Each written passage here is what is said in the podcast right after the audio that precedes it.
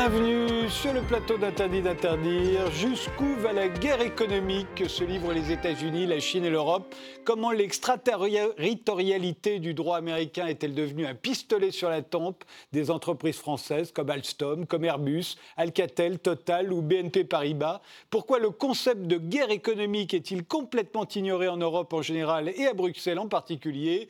Pour en débattre, nous avons invité Frédéric Pierucci, alors que vous étiez patron d'une filiale d'Alstom à Singapour. Vous avez été arrêté par le FBI en vertu du Foreign Corruption Practice Act qui permet d'arrêter n'importe qui, n'importe où, dès lors qu'il est soupçonné de corruption. Vous avez passé plus de deux ans en prison aux États-Unis, donc 14 mois dans une prison de haute sécurité en tant qu'otage économique, a-t-on dit, euh, afin de mettre la pression sur le PDG du groupe Alstom qui devra payer une amende de 772 millions de dollars et vendre la partie la plus stratégique d'Alstom à son concurrent américain General Electric. Depuis, vous avez fondé un cabinet de conseil en conformité euh, baptisé Icarian. Vous racontez tout cela dans Le piège américain, coécrit avec Mathieu Aron, paru chez Jean-Claude Lattès. Alors la, guerre économique, on a l'impression que c'est le point aveugle des gouvernements français successifs. Euh, c'est aussi l'impression que vous avez?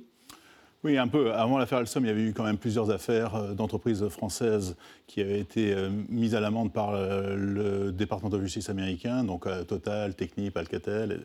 Alstom était la quatrième, et il a fallu attendre la quatrième entreprise pour qu'il y ait une réaction française.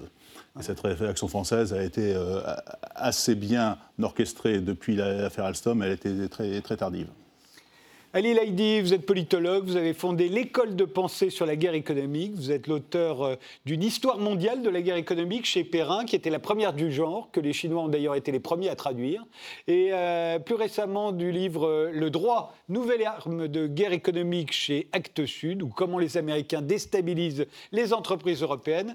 La guerre économique, là aussi, les Français commencent à, concevoir l'idée même qu'il puisse y en avoir une. Bah oui, à cause de l'expérience comme l'a dit Frédéric Pierucci, il y a un certain nombre d'affaires qui montrent qu'il va falloir enfin s'intéresser à la pensée stratégique sur les affrontements économiques.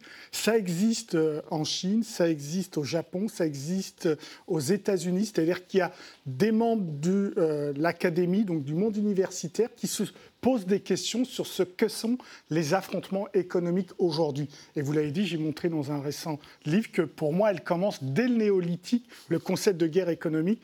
Et aujourd'hui, c'est vrai qu'en Europe, en France, on n'admet pas l'existence tout simplement de la violence dans le champ économique, parce qu'on dit en gros, la violence, c'est le monopole du champ politique. Mais non, la violence existe aussi et l'école que vous avez fondée, c'est une véritable école C'est une école de des guerriers économiques? Alors, moi, c'est une école de pensée, de réflexion qui est adossée via son directeur à l'école de guerre économique qui, elle, forme des guerriers économiques, donc des gens qui sont capables de défendre des entreprises avec des opérations défensives ou des opérations offensives. Alors commençons par euh, sur l'extraterritorialité du droit américain. Euh, au départ, c'était pour lutter contre la corruption des entreprises. Hein américaines et ensuite euh, des entreprises en concurrence avec les entreprises américaines. Euh, comment, ça, comment se fait-il, au fond, que seuls les Américains luttent contre la corruption? Ça, c'est une vue de l'esprit. Non, mais c'est ce qu'ils nous disent. Ça, c'est ce qu'ils nous disent et ce qu'ils veulent nous faire croire. Euh, en fait, cette loi du Foreign Corrupt Practice Act, elle a été euh, euh, mise en œuvre en 1977, au moment où Lockheed Martin, qui était un grand fabricant de, chasseurs, a été pris la main dans le sac, à payer des pots de vin un peu partout en Europe et au, Japon pour vendre leurs chasseurs. Et donc, à ce moment-là, les Américains ont eu un deux choix. Soit légiférer la corruption, donc dire la corruption c'est possible, comme c'était le cas en France. À l'époque, les entreprises françaises allaient à Bercy déclarer les pots de vin jusqu'à l'an 2000. Oui, ça. On pouvait les mettre sur son, sur son bilan. Hein. Voilà, donc c'était soit on fait ça, soit on criminalise la corruption. Et comme c'est arrivé au moment euh, de l'affaire du Watergate, ils n'ont pas eu d'autre choix que de, que de légiférer. Sauf que les entreprises américaines se sont trouvées défavorisées par rapport à leurs concurrents américains, parce que leurs concurrents européens, que leurs concurrents européens continuaient à faire de la corruption. Et donc les entreprises américaines ont mis pression sur le Congrès pour que cette loi, en fait, ne s'applique pas. Et pendant plus de 25 ans, elle, est restée euh, euh, tout à fait endormie. Ce qui l'a réveillé, c'est que, comme disait Ali, il y a des gens qui ont réfléchi à comment on allait pouvoir utiliser cette loi qui était dormante et en faire un instrument de guerre économique. Et en 1998, ils ont mis la pression sur le Congrès pour qu'elle change cette loi et pour que cette loi devienne extraterritoriale. Donc extraterritoriale, ça veut dire qu'à partir de 1998, cette, cette loi s'applique à toutes les entreprises dans le monde à partir du moment où il y a un rattachement minimal avec le territoire américain. Et ce, rattachement, ça peut être l'utilisation du dollar, des emails qui sont transités par des serveurs américains, euh, et encore pire, la dernière fois, au mois de juin, euh, dans un cas, ils ont mentionné qu'à partir du moment où il y avait un, impact économique sur les États-Unis, ils avaient juridiction sur ces entreprises. ce qui est intéressant, c'est que c'est vrai que ça repart en 98, mais on remarque que les grandes amendes vont, elles, tomber après 2001. Euh, Pourquoi? Parce qu'en 2001, il y a les fameuses attaques terroristes contre les États-Unis. Et là, à ce moment-là, les Américains comprennent que pour lutter contre le terrorisme, il faut lutter contre le financement du terrorisme. Et donc le financement du terrorisme, pour eux, passe à la fois par la corruption ou la violation de leurs embargos. Et tout à coup, ils s'aperçoivent qu'ils ont des outils formidables, parce que ce sont des outils d'administration pas des outils de la justice. Euh, Frédéric Pierucci pourra nous en parler, mais ils sont actionnables par l'administration américaine. Et donc, à partir de 2002, ils comprennent, et ils le disent hein, dans des textes, qu'il faut mener, mener la guerre économique pour mener la guerre contre le financement du terrorisme. Et ils vont actionner tout simplement cette arme administrative, puisqu'elle passe uniquement par l'administration de la justice américaine, pour pouvoir frapper un certain nombre d'entreprise. Euh, mais dans le cas d'Alstom, il y avait bien eu de la corruption. Oui. bien sûr qu'il y avait de, la corruption. Ah, en Indonésie, euh, on avait corrompu, enfin on, Alstom. avait embauché des consultants qui avaient corrompu. Euh, et, ces, consultants étaient embauchés pour corrompre. Euh, voilà. voilà. Donc, euh, effectivement, il y a eu de la corruption en Indonésie, il y a eu de la corruption dans, beaucoup d'affaires. Ce qu'il faut savoir, c'est jusqu'à l'an 2000, les entreprises françaises allaient déclarer les pots de vin à Bercy. À partir de l'an 2000, il y a eu la convention de l'OCDE qui a été mise en place en France via la, première loi anticorruption. Et donc, à partir de l'an 2000, les entreprises françaises ne peuvent plus faire de corruption. Mais les vieilles habitudes euh, perdurent dans beaucoup, de, dans beaucoup de groupes pendant euh, beaucoup d'années, parce qu'aussi, en France, il n'y a pas eu de, de poursuite contre les entreprises euh, françaises. Donc, les Américains se sont dit, vous ne faites pas le travail chez vous, vous ne, mettez pas à l'amende vos propres entreprises pour des faits de corruption, donc vous, il y a une distorsion de concurrence sur le marché international, parce que nous, soi-disant, nous euh, incriminons nos propres entreprises, et donc, comme vous ne faites pas le ménage chez vous, on va les faire chez vous. Alors justement, vous, vous êtes euh, une victime collatérale de la guerre économique ou une victime collatérale de la lutte anticorruption bah, Les deux. Euh, je ne suis pas une victime déjà, euh, je ne suis pas du tout une, victime. Euh, ce qui s'est passé dans, l'affaire Alstom, c'est qu'en 2003, effectivement, il y a cette affaire en Indonésie. Donc à partir de cette affaire en, Indonésie, les États-Unis ont tiré le fil sur la pelote de laine et ont découvert en fait tous les faits de corruption que le groupe avait fait à peu près partout dans le monde pendant une quinzaine d'années. Il faut savoir que euh, lutter contre la corruption, bien évidemment, tout le monde est d'accord pour, lutter contre la corruption. Ce qu'il faut voir, c'est plutôt l'asymétrie des sanctions prises par les États-Unis contre les entreprises qui euh, sont accusées de corruption. Et là, on voit une énorme asymétrie entre les poursuites contre leurs propres entreprises et les poursuites contre les entreprises notamment européennes. Si vous faites la liste, par exemple, j'ai eu un peu de temps de, regarder un peu tout ça, donc si vous faites la liste des entreprises qui ont payé, par exemple, plus de 100 millions de dollars d'amende au titre de cette loi FCPA, vous vous rendez compte qu'il y en a 32, et sur ces 32, vous en avez 19 européennes. Vous n'avez que 7 entreprises américaines. En fait, en pourcentage, les entreprises américaines payent moins de 20% des amendes au titre de leur propre loi euh, anticorruption. Et si vous prenez des secteurs d'activité particuliers, on, parlera d'Airbus, mais on peut parler de, la production d'électricité. Vous vous rendez compte, par exemple, que tous les concurrents des entreprises américaines dans le secteur de la production d'électricité, que ce soit ABB, Siemens, Alstom, Hitachi, sont tous passés, par les fourches codines du FCPA. Tout le monde avait coupé d'amende. Vous prenez leurs équivalents aux États-Unis, et là, euh, General Electric, Westinghouse, Bechtel, Sargent Lundy, Black Smith, etc. Enfin, la liste est extrêmement longue. depuis 1977, les États-Unis n'ont pas sanctionné une seule société dans, la production d'électricité euh, domestique. Donc vous voyez, il y a une asymétrie des sanctions parce que tout le monde est concurrent sur les mêmes marchés, tout le monde euh, répond aux mêmes appels d'offres, et euh, il n'y a pas de miracle. Mais les entreprises chinoises sont visées aussi férocement par les Américains que les entreprises européennes C'est nouveau, mais oui. oui. C'est clair, hein, je veux dire, il y a deux entreprises chinoises récemment dans les télécommunications, ZTE et Huawei, qui sont poursuivies soit le DOJ, donc le ministère de la Justice américaine, soit par d'autres plaintes d'autres autorités de poursuite américaines. Et à chaque fois, c'est en effet, en particulier pour Huawei, c'est pour le, coup soit de l'espionnage économique pour Huawei, soit le fait que Huawei n'a pas respecté l'embargo euh, des États-Unis sur l'Iran et a mhm. fait des affaires avec l'Iran. Donc en effet, il frappe les entreprises chinoises. Ça m'a un peu surpris parce que je pensais qu'il serait plus prudent, mais euh, visiblement absolument pas. Et il le frappe en assumant totalement euh, de faire chantage sur elles. C'est-à-dire que le président Trump a dit clairement que c'est lui qui voulait frapper ZTE, donc géant des télécommunications comme Huawei, mais c'est lui aussi qui finalement l'a sauvé en autorisant les entreprises américaines à continuer à faire du business avec, euh, avec ZTE. Donc on voit bien que euh, la, la, différence avec le président Obama, qui dans l'affaire par exemple BNP a dit qu'il y avait vraiment séparation entre la Maison Blanche et le département de la justice, eh bien, en ce qui concerne Trump, non, c'est un outil pour faire pression sur la Chine et obliger la Chine à signer ce fameux accord commercial qui diminuerait les. les... Ce qu'il y a de bien avec Trump, c'est qu'il il dit il est clair, il, est très clair, mais il utilise des outils qui sont là depuis bien longtemps avant lui, dire des lois, etc. Mais il utilise de manière assez brutale et claire. Non, mais juste pour rebondir sur, ce que dit Ali. Euh, en fait, la plupart des amendes contre les entreprises européennes ont été euh, décidées sous l'ère Obama. Donc c'est Obama qui a vraiment industrialisé l'utilisation du droit comme arme de guerre économique. Sauf que on l'aimait plus ou moins, etc. Il était plus ou moins sympathique, donc dans, l'opinion publique, on lui donnait bon Dieu sans confession. Trump, il a, au moins, il est, il, est, cash. En fait, il, dit tout haut ce que Obama faisait tout bas. Et en fait, peu importe qui est à la tête de l'administration américaine, de toute façon, c'est une politique qui, euh, qui, a, qui, date des années 90, comme tu l'as rappelé, Ali, et qui se poursuit jusqu'à maintenant. Et demain, on va changer de président, ça sera exactement la, même chose. Mm. Mais moi, j'adore Trump pour cela, parce qu'il nous réveille en tant qu'Européens.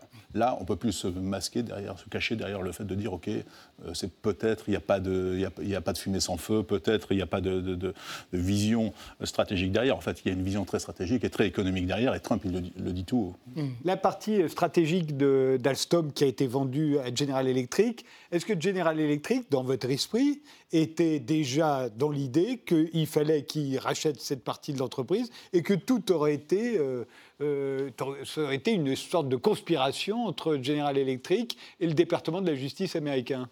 Alors, c'est l'histoire de l'œuf et de la poule. Euh, est-ce que c'est euh, General Electric qui, euh, voyant les entreprises affaiblies par des, une affaire de procédure de, corruption, se saisit de, cette opportunité et, la rachète? Ou est-ce que tout ça est planifié bien avant avec le, State Department, avec la Maison-Blanche, avec le Department of Justice? Chacun aura son propre avis là-dessus. parlons des faits. Sur les faits, General Electric essaie de racheter Alstom depuis plus de 15 ans. Euh, sur les faits, euh, c'est la cinquième entreprise que General Electric rachète dans exactement les mêmes conditions. L'entreprise est mise sous, enquête par le département de justice pour enfreinte au FCPA. Le dirigeant risque sa peau et, General Electric arrive en cheval blanc pour racheter l'entreprise et le dirigeant s'en sort. Le, dirigeant, le l'occurrence, ce n'était pas vous, hein, c'était le PDG du groupe Alstom. S'en sort sans une égratignure.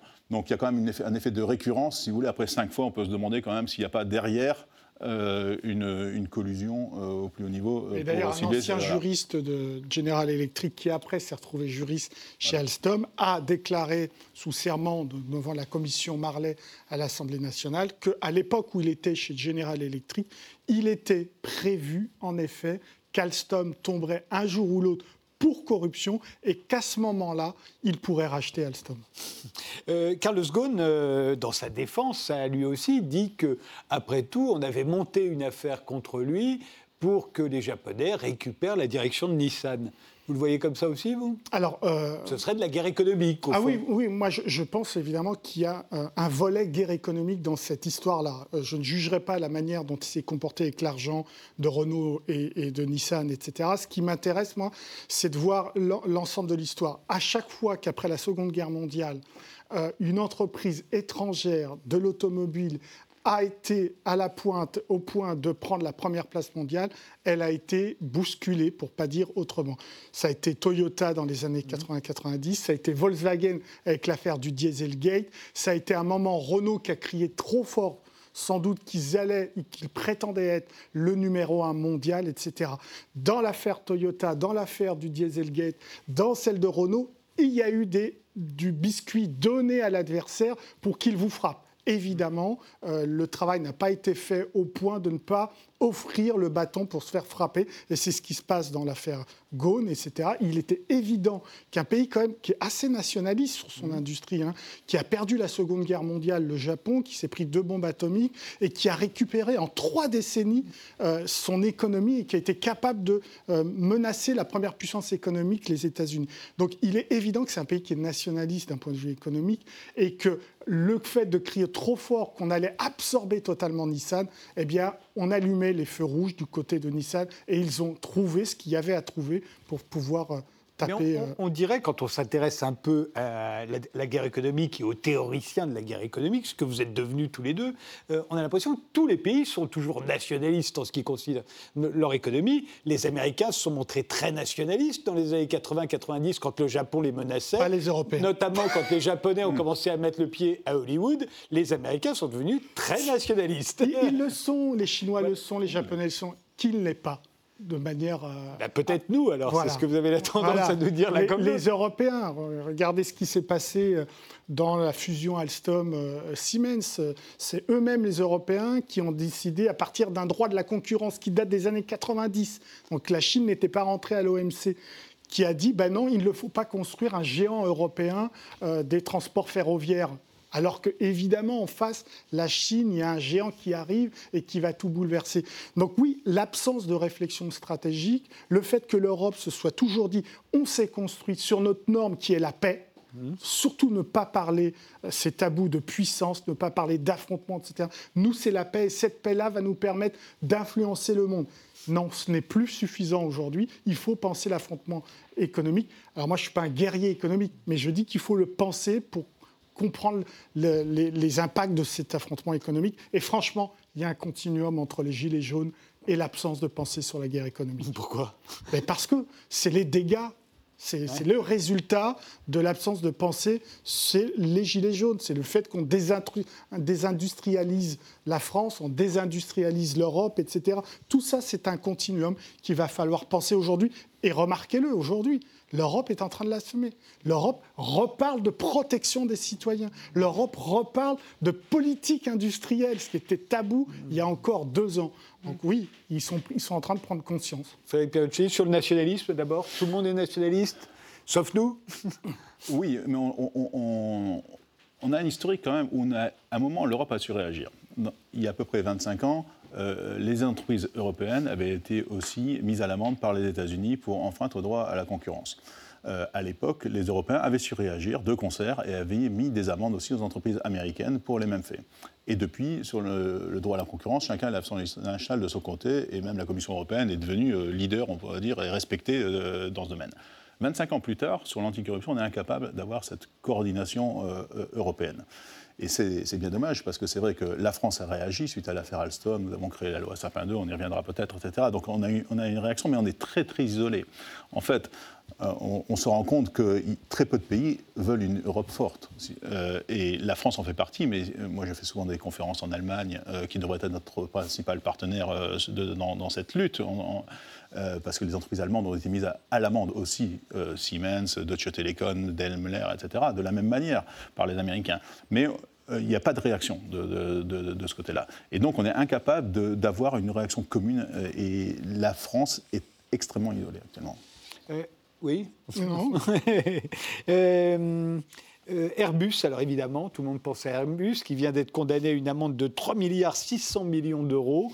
C'est un record dans l'industrie. Hein. Mm. Euh, mais là, ils ne vont pas payer seulement aux États-Unis, ils vont payer mm. aussi au Royaume-Uni et à la France. Alors, 2 milliards pour la France, 900 milliards, mm. pardon, 2 milliards pour la France, 900 millions pour nos amis anglais et à peu près 500, 600 millions pour euh, nos amis américains. Donc on s'y est mis, là, ça y est, on, lutte contre la corruption. Mais clairement, euh, Frédéric euh, Pierotti faisait référence à la loi Sapin 2. La loi Sapin 2 de lutte contre la corruption arrive en 2016. Cette loi, elle est la loi qui dit aux Américains, nous allons maintenant laver notre linge sale en famille. Laissez-nous faire notre propre boulot. Il est vrai qu'on ne l'a pas fait. Lorsqu'en 1997, la France signe la convention de l'OCDE sur la lutte contre la corruption, elle n'applique pas ces textes. Euh, prenez un exemple, euh, la, corruption euh, pétrole contre nourriture. Mhm. une vieille affaire qui date de, l'Irak, hein. Saddam Hussein, de la corruption. Total, entreprise française, condamnée à 700 000 euros. Quoi, c'est mmh. les, notes de frais des trois premiers dirigeants. On n'est pas sérieux vis-à-vis des Américains. Donc évidemment, il a fallu faire le travail. Le travail, c'est la loi Sapin 2. Le travail, c'est la création du PNF, qui date d'avant, puisque c'est l'affaire Cahuzac. Le PNF, c'est le parquet national financier. Et aussi la création de l'AFA, l'Agence française anticorruption. Et ça marche pourquoi? Parce qu'en effet, sur l'affaire Airbus, 3, 3 milliards 600, 2 milliards pour la France. Et le, qui va suivre le fait que Airbus va devoir montrer patte blanche, ne plus faire de corruption pendant deux ou trois ans, c'est l'AFA, l'Agence française anticorruption. Or, dans la plupart de ces affaires, c'était une personne quasi nommée euh, avec l'aval du département de la justice américaine. Donc oui, j'ai l'impression que les Américains vont peut-être nous laisser faire le travail et voir comment on le réalise. Vous êtes d'accord, Frédéric Perrucci Oui, en fait, lorsque la, loi Sapin 2 a été créée, il y a dans la loi Sapin 2 euh, une provision qui s'appelle la Convention judiciaire d'intérêt public. Qu'est-ce qu'elle permet, cette Convention judiciaire d'intérêt public? Elle permet aux entreprises françaises de faire amende honorable, de négocier avec le parquet français un accord. Il n'y a pas de condamnation pénale pour l'entreprise, mais il y a un accord sur lequel l'entreprise reconnaît les faits de corruption, paye une amende et euh, les entreprises ensuite ne sont pas poursuivies.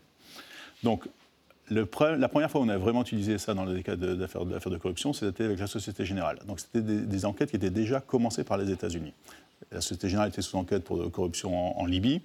Et donc, la France s'est servie de la Convention du Sénat des publics pour négocier avec le département de justice un accord où l'amende a été payée 50% aux États-Unis, 50% en France. Ça, c'était l'année dernière. Dans le cas d'Airbus, on a fait la même chose. Là, c'était tripartite avec les, avec les, Anglais. Et au lieu de récupérer la moitié, on a récupéré les deux tiers. Donc 2 milliards sur, euh, sur 3 milliards. Donc l'idée, quand même, étant la prochaine fois de récupérer 100%, euh, comme le font les Américains pour leur, pour leur propre entreprise et de, de, ne pas partager. Alors, juste sur l'affaire Total, je suis un petit peu euh, en, désaccord parce que Total était déjà sous enquête américaine. Ils avaient déjà payé une amende dans le cadre de, l'affaire en Irak aux États-Unis de 400 millions. Donc la France a rejugé la même affaire. Donc là aussi, si on ne veut pas que les États-Unis demain rejugent les affaires que nous allons juger en France, il faut aussi appliquer ce qu'on appelle le non-bis in c'est-à-dire qu'on ne peut pas être poursuivi deux fois pour les mêmes faits dans deux, dans, deux pays. Alors ça, c'est pas une loi internationale, ça c'est au bon vouloir de chacun. Mais déjà, si nous, si nous-mêmes nous ne l'appliquons pas en rejugeant total sur des faits qui, ont déjà, sur lesquels les Américains ont déjà statué, euh, on ne va pas euh, donner le bon exemple pour que demain les Américains ne rejugent pas une affaire qu'on va juger en France. Donc il faut aussi être très, très, très, très prudent sur ces, aspects. Mais vous pensez qu'un jour, euh, une, on pourrait juger une entreprise américaine? Ça, c'est ce que tout le monde attend. Ça, c'est la prochaine étape. C'est-à-dire que les États-Unis c'est un pays qui, ne comprend que le rapport de force. Donc, à partir si vous êtes faible, si vous montrez que vous êtes faible, ils vont continuer à vous taper dessus. Donc, à partir d'un moment, il faut montrer que vous êtes un peu plus fort. Et c'est ce qu'on avait réussi il y a 25 ans sur les lois euh, euh, anti-cartel. On avait réussi à mettre des amendes aux entreprises américaines et à rétablir cet équilibre. Je pense qu'à un moment, il faudra y passer. La loi Sympa 2 le prévoit. Euh, de, pouvoir poursuivre à l'étranger une entreprise dont sa filiale est, en France, etc. Mmh. Donc il est clair que tout le monde attend ça. Le problème, c'est que évidemment, euh, on n'a pas la même façon de voir la justice. Et il faudra que le nexus, le fameux lien entre le territoire français et l'entreprise qui, aurait corrompu dans un pays étranger, il faudrait qu'il soit beaucoup plus fort que ce que les Américains appliquent, parce que c'est non seulement de l'art, mais ça peut être un mail envoyé via un serveur qui passe aux États-Unis je ne pense, je pense pas que notre justice ira jusqu'à là. Donc, dans, le cas, dans le cas d'Alstom, mhm. la, raison pour laquelle le FBI vous arrête aux États-Unis en 2013, euh, pour ce qui s'est passé en Indonésie, mhm. c'était quoi le lien? Là, il y avait un nexus parce qu'il y, avait une filiale euh, américaine qui était, qui était impliquée. Donc on ne peut pas vraiment qui, elle-même avait également corrompu. Oui, qui était une filiale d'une entreprise américaine que Alstom avait rachetée. Et, ah. et, donc, derrière, on a continué à utiliser les mêmes consultants que cette entreprise américaine utilisait par avant. Mais pendant 25 ans, 30 ans, elle n'a jamais été poursuivie par les autorités américaines, mais dès qu'Alstom l'a racheté, euh, euh, les Américains ont poursuivi Alstom. Donc c'est ça aussi qui est. mais ce qu'il faut, bien comprendre, parce qu'il y a la problématique de la corruption. Et encore une fois, les Français, les Européens n'ont pas fait le travail là-dessus. Mais l'amende la plus importante, c'est BNP, c'est 10 milliards de dollars. Et elle ne porte pas sur la corruption. Elle porte sur le fait que BNP a décidé de commercer avec l'Iran, le Soudan, etc. Et qu'aux yeux des États-Unis seuls, c'est interdit de commercer avec ces pays. Mais absolument pas aux yeux des autres euh, institutions financières internationales, ni de l'ONU. Et le scandale, il est là. C'est que évidemment, la souveraineté de la France, comme dans l'accord sur l'Iran, est entamée par le fait que les États-Unis décident d'une liste de pays avec lesquels non seulement les entreprises américaines n'ont pas le droit de commercer, mais toutes les entreprises du monde n'ont pas le droit de commercer. Et là, ça pose un vrai problème. Eh bien, on va aborder ce problème-là juste après une pause.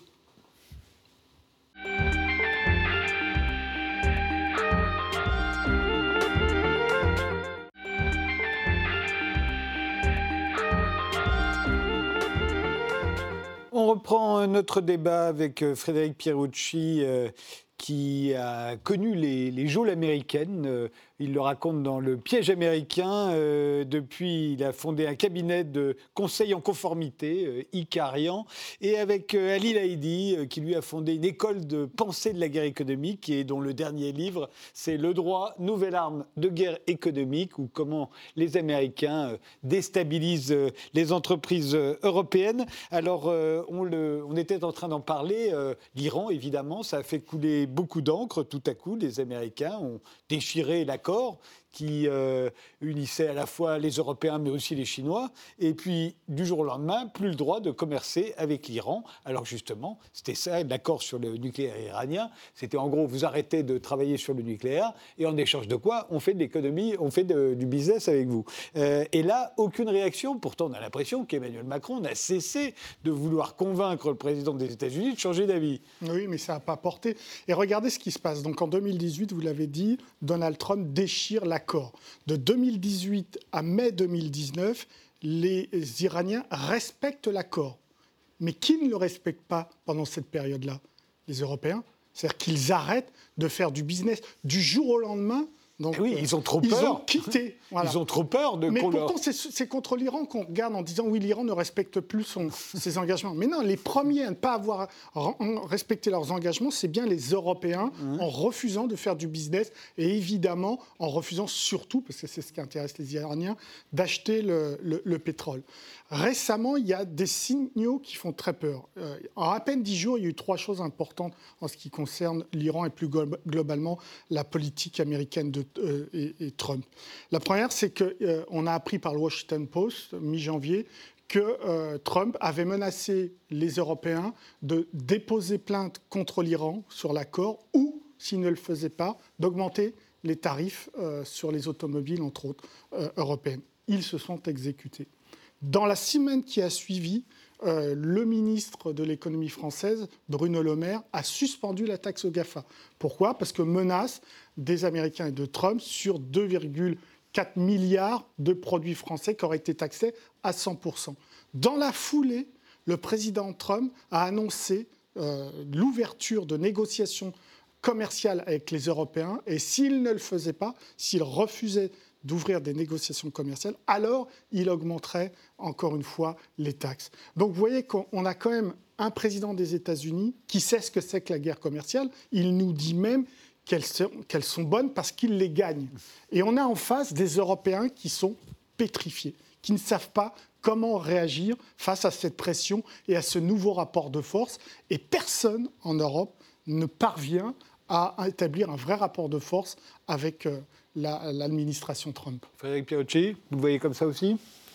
Oui, le, problème, ne sont pas les Américains. Euh, à partir du moment où vous avez une domination euh, économique et militaire sur le monde, vous essayez d'imposer votre loi. Je veux dire, euh, en gros, les Anglais et les Français ont dû faire à peu près la ah même chose. On a fait la même chose. Napoléon a fait la même chose. Les Anglais ont fait la même chose. Les Romains ont fait la même chose. Donc, il n'y a, rien de nouveau.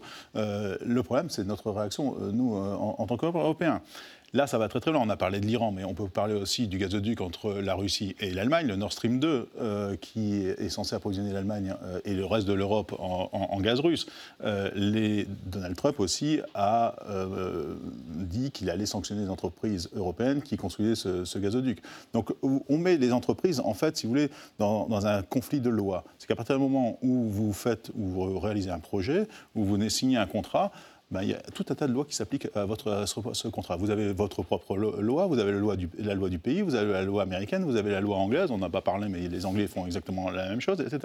Et à un moment, vous allez devoir euh, faire un choix en tant que patron d'entreprise. Soit respecter telle loi, soit respecter telle autre loi. Et vous allez forcément, à un moment, euh, vous devoir... Fâcher avec quelqu'un. Vous fâcher, vous fâcher avec quelqu'un. Le problème, c'est qu'on ne peut pas, euh, quand on est une grande entreprise ou une grande banque, prenez l'exemple de la BNP tout à l'heure, mais vous ne pouvez pas vous fâcher avec les États-Unis à partir du moment où la menace est de dire vous ne faites plus de transactions en dollars, vous tuez la banque. Donc vous n'avez pas d'autre choix que en fait, de respecter ce que la loi du, la, loi du plus fort.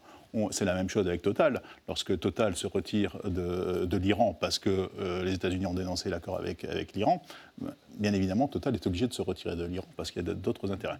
Donc le problème ne peut pas être réglé qu'au niveau de l'entreprise. Il faut qu'il y ait une, une, réaction politique. Mhm. Et pour l'instant, on en revient toujours au même discours, c'est-à-dire que euh, les Chinois réagissent très vite.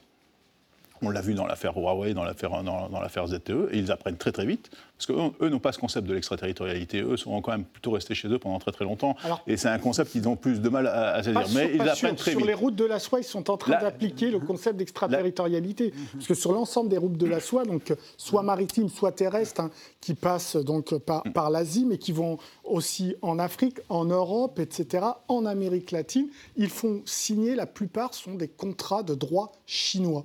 Et donc, ils ont créé en même temps trois tribunaux arbitraux en Chine pour pouvoir régler les éventuels contentieux qui se poseraient sur l'ensemble de cette route de la soie. Donc ils comprennent aussi qu'est-ce que l'extraterritorialité et le fait aussi de noter la notation sociale de l'entreprise. C'est ce qui se passe en Chine, où l'entreprise, qu'elle soit chinoise ou étrangère, va être notée dans son comportement éthique, environnemental, etc., à la fois en Chine, mais aussi dans le reste du monde. Là aussi, c'est de l'extraterritorialité, puisque les entreprises vont devoir affronter leurs notes vis-à-vis de l'administration chinoise. Donc les, les Chinois observent, apprennent et appliquent. Oui, sur l'application du droit chinois lorsqu'il signe des contrats le, long des routes de la soie, c'est pas choquant. Euh, à partir moment. Là, moi, ce n'est pas, vraiment de l'extraterritorialité. C'est-à-dire que lorsque nous, à Alstom, nous signions un contrat euh, pour construire Dayabel, la centrale nucléaire en, Chine, on a euh, le, droit du contrat, c'était le droit anglais, parce qu'on a posé notre droit aussi. Donc, à partir du moment où, dans une négociation, il y a quelqu'un qui décide plus ou moins, euh, qui est plus fort dans la négociation et qui décide plus ou moins quelle est la loi qui arbitre le contrat, bon, ça, c'est la négociation commerciale. Ce n'est pas vraiment l'extraterritorialité du droit comme on, comme on, le voit avec euh, la loi sur les embargos, la, fois sur la, loi sur la corruption, où derrière des valeurs morales, on applique une théorie de, oui, parce que dans, les deux cas, aussi bien, euh, aussi bien sur l'Iran que sur la corruption, c'est toujours la morale. Hein, voilà, c'est toujours la, morale, le financement du terrorisme ou la corruption, etc. Par contre, euh, euh, la Chine apprend très, très, apprend très, vite. Euh, ça, c'est sûr. Moi, j'ai passé beaucoup de temps en Chine ces, derniers mois à faire des formations aux entreprises chinoises sur l'anticorruption. Ils veulent apprendre comment. C'est ce qu'on appelle un cabinet de conseil en conformité. Ils veulent apprendre, Se mettre en conformité avec la loi. Ils, réalisent que leurs entreprises sont fragiles d'un point de vue sur tous ces, problèmes de, de, conformité, sont très exposés, mm. et ils, ils sont arrivés à un moment où ils pensent qu'ils ont à peu près le leadership technologique dans pas mal de domaines. Et donc, ils ne peuvent mettre ça à risque en s'exposant sur des problèmes de, conformité. Donc, ils sont en train d'accélérer leur mise en conformité de manière extrêmement rapide, peut-être même un peu plus rapide que les, euh, Européens. Et ils sont en train de réfléchir ils regardent beaucoup les Français, ce que nous avons fait sur la loi 52, pour voir comment, au niveau de l'État, réagir à l'extraterritorialité américaine. Je vous donne un exemple quand même ça a été très très clair. Le Department of Justice a émis une note le 1er novembre 2018 qui dit la chose suivante qui donne instruction aux agences américaines, donc le FBI, etc., d'enquêter en priorité sur les entreprises chinoises concurrentes d'entreprises américaines pour enfreindre à la loi FCPA euh, américaine. Mais c'est clair. Là, là c'est très clair, c'est public, c'est sur Internet, vous tapez euh, euh, DOJ, China, corruption, vous tombez là-dessus, et les Chinois ont, ont se pris ça en face. Et donc là, ils, là, ils, doivent réagir. Hmm. Et les enquêtes prennent du temps, donc on, aura un effet d'ici 2-3 ans sur, sur cette directive, mais cette directive est suivie. c'est assumé. C'est vrai que ce qui est formidable sur la problématique de guerre économique de la part de nos amis américains, c'est qu'ils publient. Je veux dire, euh, euh, ça commence en 1993, comme Warren Christopher, qui est secrétaire d'État, euh, va devant le Congrès et dit Nous voulons les mêmes moyens que nous avons eus pour lutter contre l'Union soviétique, nous voulons ces mêmes moyens pour affronter la compétition économique mondiale. Donc vous voyez que le pivot est opéré dès 1993. Tout ça, ce sont des signaux, même pas faibles, hein, ils sont tellement ils sont énormes. Et pourtant, bah, en face, l'Europe euh, n'a pas, voulu, pas voulu écouter ces signaux faibles et s'est rendu compte tout à coup qu'il y avait euh, d'un côté un rival systémique, la Chine, et de l'autre un allié qui était de moins en moins allié et qui lui faisait de plus en plus la. Mais alors là où on peut s'étonner, c'est l'absence de réaction, dites-vous, de l'Allemagne. L'Allemagne est dans le collimateur des Américains, elle le sait. Euh, les entreprises allemandes sont véritablement concurrentielles euh, pour les entreprises américaines, et l'Allemagne ne réagit pas.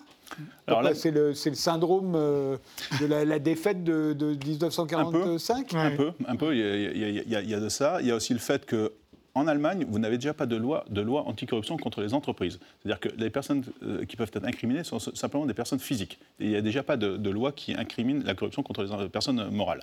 Donc ils sont déjà deux, étapes derrière notre fameuse loi euh, Sapin 2.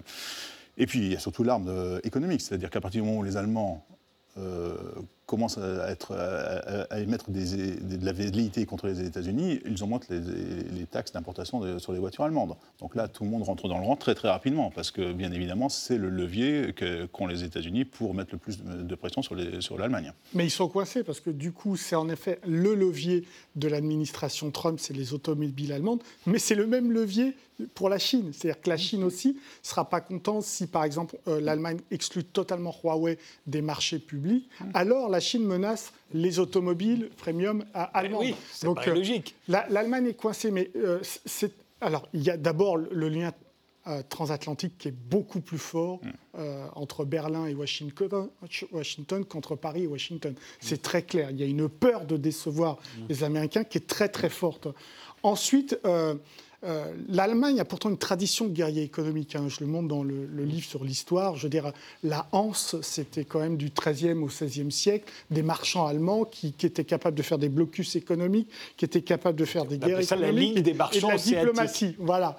Donc il y a quand même une tradition. Mais l'Allemagne a une trouille terrible de parler de la puissance quand bien même ce serait la puissance économique. Donc la marque, la puissance allemande, ça a beaucoup de difficultés. Mais ça avance. Euh, il y a des signaux qui montrent qu'ils euh, comprennent certaines choses. Pour moi, le signal le plus fort, c'est le fait que les Allemands été contre un observatoire des investissements étrangers euh, en Europe. Eh bien, entre-temps, il y a eu l'affaire KUKA en 2015. KUKA, c'est une très belle entreprise allemande euh, de robots, mais du robot très très fin. Eh bien, ils ont été rachetés par des Chinois et tout à coup, ils se sont aperçus qu'en effet, ils étaient menacés par des investissements chinois. Et là, ils se sont mis derrière les Français et ensemble, ils ont porté à, la Commission européenne la création du règlement sur la surveillance des, des investissements étrangers, hors évidemment euh, Union européenne. Donc il y a des signaux qui montrent qu'ils ont envie d'évoluer. Ils viennent nous voir pour euh, traduire un certain nombre de nos textes aussi, parce qu'ils pensent qu'ils n'ont plus de doctrine économique. Donc il y a des avancées et je pense qu'il y a, un, sans être trop optimiste, il y a un, petit axe Paris-Berlin qui pourrait être euh, activé pour. on, on rêve d'axe Paris-Berlin sur à peu près tous les domaines. Oui, c'est vrai. Et oui, mais il ne faut pas se cacher derrière, derrière ça non plus. Je veux dire, c'est pas parce qu'il n'y a, pas de réponse européenne qu'il ne faut, pas, faut pas réagir. Je pense qu'il faut commencer par euh, chez nous. Et on a commencé avec la loi Sapin 2, il faut la, il faut la renforcer. Alors justement, la loi Sapin 2, qu'est-ce qu'il y a dedans? Et pourquoi, faut pourquoi n'est-elle pas suffisante? Ben, Elle n'est pas suffisante parce qu'elle est principalement défensive. On en a parlé tout à l'heure. Euh, pour l'instant, euh, le risque euh, sur les entreprises françaises, le risque qui pèse le plus sur les entreprises françaises, est le risque de passif. C'est-à-dire qu'on va regarder suffisamment loin dans le rétroviseur, on risque de trouver des affaires de corruption. Donc comment gérons-nous ces affaires de corruption dans le passé?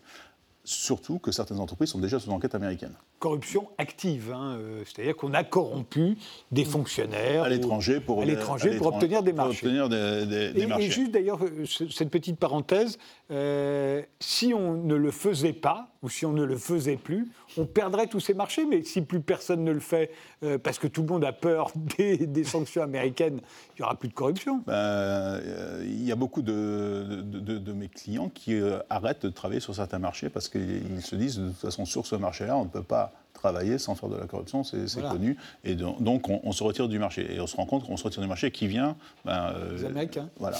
D'accord. non, mais c'est donc donc c'est un peu, c'est extrêmement vicieux. Euh, donc, mais il faut rétablir cet, équilibre. Moi, je vais vous donner un, exemple. Lorsque j'étais en prison la deuxième fois, euh, les Américains ont refusé d'appliquer ce qu'on appelle le, traité de transfert de prisonniers. C'est-à-dire, comme j'avais aucune famille aux États-Unis, euh, j'avais demandé à être transféré en France et pour faire ma, ma peine en France. Les Américains ont refusé d'appliquer le traité entre la France et les États-Unis parce qu'il y avait la commission d'enquête parlementaire sur Alstom derrière, etc. Ils ne voulaient pas que je témoigne. Bref. Donc, l'ambassade de France s'est dit, OK, on va essayer de faire comme pendant la guerre froide, on va faire un échange de prisonniers. Parce que les États-Unis avaient fait ça avec les Turcs. Mmh. Euh, et donc, ils avaient effectivement échangé un prisonnier turc contre un prisonnier américain. Et donc l'ambassade, toute fière d'avoir trouvé euh, euh, la parade, revient vers moi 15 jours après en me disant ben, on a regardé, alors il y a 60 prisonniers français dans les prisons américaines, mais on n'a pas réussi à trouver un prisonnier américain dans les prisons françaises. Donc votre histoire de transfèrement, oubliée. Donc ça, montre un peu, voilà, il faut rétablir un certain rapport de force. Et tant qu'on n'a pas rétabli ce rapport de force, alors on peut aller chercher un allié en Allemagne, mais euh, ça met du temps, mais euh, rien ne nous empêche aussi de chercher, des alliés hors, d'Europe. Euh, la Chine est un pays qui a été très sanctionné, le Brésil a été très sanctionné, l'Afrique du Sud a été sanctionné, la, Russie, a été sanctionnée. Parfois, il va falloir peut-être élargir notre, notre vue et essayer de trouver des partenaires en dehors d'Europe. Non, mais on en revient à la question du, début. Comme il n'y a pas de pensée stratégique, on ne sait pas comment faire. à chaque fois, on est en réaction. Or là, il faut être au contraire en anticipation.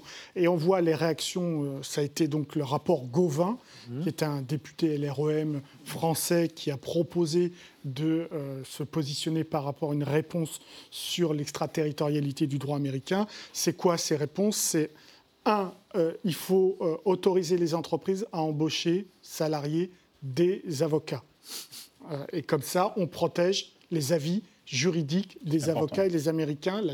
L'administration de la justice américaine n'a pas le droit de demander ce qui est vrai, c'est de legal privilege. Ça.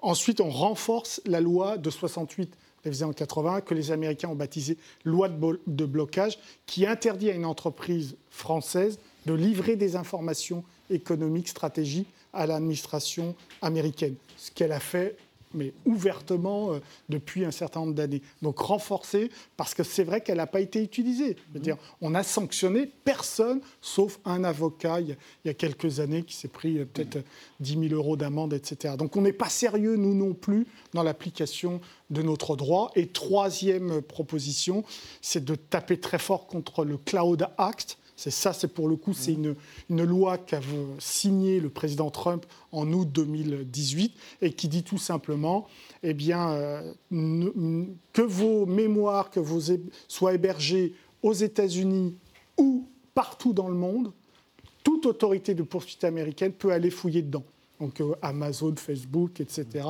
Les entreprises pensent que leurs données sont bien euh, en sécurité parce qu'elles sont les, les, serveurs sont en Europe. Eh bien non, le Cloud Act maintenant. C'est dans le cloud, donc. Voilà, c'est dans le cloud. Donc euh, n'importe quelle autorité de poursuite américaine peut aller fouiller dans les petits secrets des entreprises. Et là, le rapport Gauvin propose vraiment un conflit de loi mm. et d'obliger les hébergeurs, Facebook, Amazon, etc., à ne pas se soumettre à une demande de l'autorité de poursuite américaine, ou alors elle serait frappée par la loi française. Oui, après tout, qu'est-ce qui nous empêcherait, nous aussi, de dire bah, on peut aller fouiller dans, dans votre cloud à vous? Bah, ça, on n'en est pas encore là. on est toujours dans une position de défensive et jamais dans une position offensive. Frédéric C'est une question de moyens aussi. Oui, technologique. C'est une question de, moyens. Euh, en fait, le Cloud Act, moi j'ai une, vision un peu, un peu extrême peut-être, euh, mais on a tous oublié l'affaire Snowden. Qu'est-ce qu'il qu'avait dit Snowden? Il avait dit que la NSA travaillait avec 100 entreprises du numérique américaines, donc euh, Google, Facebook, etc., pour ponctionner toutes les données numériques de tout le monde, en fait, des entreprises, des individus, SMS, email, euh, télé, conversations téléphoniques, tout, tout, tout. Et notamment, il y avait un volet euh, économique qui disait la chose suivante, notamment sur les entreprises françaises, qui disait que les entreprises, toutes les entreprises françaises qui négociaient des contrats de plus de 200 millions de dollars mm. étaient systématiquement sous écoute de la NSA. Donc ça veut dire tous les, cadres d'Alstom, d'Airbus, etc., tout le monde était écouté par la NSA pour savoir comment négocier ces, ces contrats-là. Donc, il y a eu l'affaire Snowden. Entre guillemets, les Américains ont été pris la main dans le sac. Et donc, quatre ans après, ils ont simplement légiféré le projet de la NSA d'espionnage via ce Cloud Act. Parce que ce Cloud Act, il dit la chaussure, dit en fait, une à partir d'une demande d'un procureur du département de justice chez Microsoft ou chez Amazon, etc., vous avez l'obligation, Microsoft Amazon, de me donner les données que vous hébergez dans le cloud sans passer par la coopération du ministère de la Justice américain vers le ministère de la Justice français, qui devrait être la route normale de coopération si il y avait des entreprises françaises qui étaient sous enquête américaine. Donc là, il bypass complètement la coopération euh, de ministère à ministère en s'adressant directement à celui qui héberge vos données. Et donc là, en fait, c'est la porte ouverte à, à tous les abus possibles, parce que les procureurs aux États-Unis, c'est le département de justice. Le département de justice, c'est l'État américain. Mais ça va plus loin, c'est toute autorité de poursuite américaine. Voilà. C'est-à-dire qu'une police du Texas peut demander à ce qu'on aille fouiller dans le cloud pour récupérer des données d'une entreprise européenne, etc. Donc c'est vraiment très très large. D'une entreprise seulement ou également d'un particulier? Oh, bah, In fine, ce sera un particulier, puisque c'est ce qu'ils traceront. Euh. Mmh. Et donc on attend là la, la directive ou le règlement de l'Union européenne, de la Commission, e-evidence, qui devrait normalement s'opposer au Cloud Act et interdire euh, cet espionnage systématique de nos données. Mais enfin, pour l'interdire, ça ne changera rien. Le rapport Comment pourrait-il nous protéger? Le rapport de force, c'est-à-dire qu'en effet, si l'hébergeur, parce que dans le texte du Cloud Act, l'hébergeur n'est pas obligé de prévenir la personne chez qui elle a fouillé, donc, si l'hébergeur ne prévient pas, on peut l'obliger au moins à prévenir son client que l'autorité de poursuite américaine lui a demandé des données, des informations sur elle, etc. Et donc, il faut un conflit de loi pour euh, rétablir un rapport de force. Il y, a, ça, puis il y a la réflexion qui doit être faite dans les entreprises de se dire une partie de mes informations, mes informations les plus stratégiques, je vais les garder chez moi, dans un cloud français. Euh, il, y a, plusieurs euh, fournisseurs de, de cloud français qui ne sont pas soumis euh, au Cloud Act américain. Donc là, il y a cette réflexion, on le voit, moi je vois beaucoup d'entreprises qui rapatrient beaucoup de leurs données euh, sur, dans des serveurs euh, français. Alors il n'y a peut-être pas les mêmes fonctionnalités que chez Google, Amazon, etc. Mais au moins, euh, il y a plus de sécurité. Est-ce qu'il y a vraiment plus de sécurité? Est-ce que c'est véritablement étanche? Parce que la NSA, quand elle écoute le téléphone du président de la République française, le téléphone, il est peut-être français, tout est français, mais il l'écoute quand même. Donc, euh, Mais au moins, juridiquement, euh, là, ils le font dans l'illégalité. Là, au, moins, avec le Cloud Act, ils, ont le droit de, le faire. Ils l'ont légalisé. plus se targuer d'être dans l'illégalité. Voilà, c'est quand, même, quand même une grande différence. oui. Mais là encore, sur, tout ce qui est problématique d'accès aux données, on n'a pas vu les signaux faibles. Je veux dire, euh, dès 2000, euh, en 2000, il y a deux rapports du Parlement européen sur euh, le système d'espionnage américain des entreprises européennes le Parlement européen, et ces rapports s'appellent Échelon. il y a aussi en 2000 une tribune de James Woolsey, qui, qui, a été directeur de la CIA de 1993 à 1995, et qui écrit une tribune qui est titrée Why we spies our allies Pourquoi nous espionnons nos alliés? Donc, tout était là, tout était sur la table pour pouvoir réagir. Et aujourd'hui, ben, on est un peu les bras ballants et on ne sait pas quoi Mais comment expliquez-vous cette absence totale de réaction? C'est de la résignation, de la faiblesse, c'est de l'incompétence, c'est de l'ignorance, c'est du manque d'anticipation, c'est le fait qu'on est totalement fâché avec la technologie, qu'on l'a abandonnée aux Américains et qu'on ne veut plus y réfléchir. On n'arrête pas de nous le dire. Euh, les gens qui nous gouvernent, mais même les hauts fonctionnaires, ne connaissent rien à la technologie. Ce serait vrai? Vous avez reçu euh, euh, Emmanuel Todd. Vous, avez vu, vous vous souvenez ce qu'il a dit sur l'absence de pensée, sur la crétinisation des élites, etc.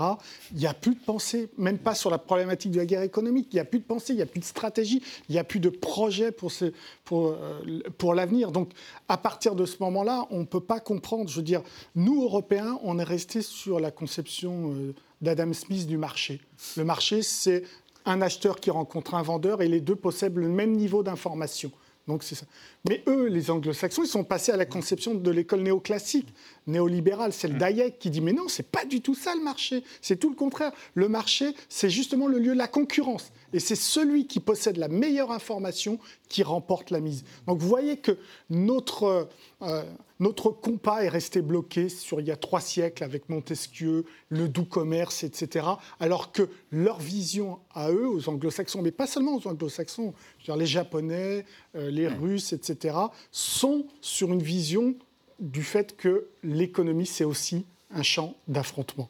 Euh, et nous, on est, c'est vrai, un peu bisounours sur ces questions-là. Frédéric Piaucci? Oui, et, le gouvernement américain, en fait, est là pour défendre les entreprises américaines. C'est mm. leur principale vocation. Mm. Euh, et donc, ils ont mis ça en place depuis, depuis extrêmement longtemps. Un autre exemple, ils sont extrêmement interventionnistes. On l'a vu dans la crise des subprimes, par exemple. On parle de General Electric. General Electric, avant, tout, c'était une banque qui s'appelait GE Capital, qui faisait 80% mm. euh, des revenus euh, du, du, groupe. GE Capital a été heurté de plein fouet par la crise des subprimes. Le gouvernement américain a injecté 139 milliards de dollars dans GE Capital pour sauver General Electric. Sinon, c'était Alstom qui rachetait General Electric. Ce n'était pas, pas, pas, le contraire. Donc, vous voyez qu'ils arrivent à préserver leurs intérêts dans des domaines euh, stratégiques.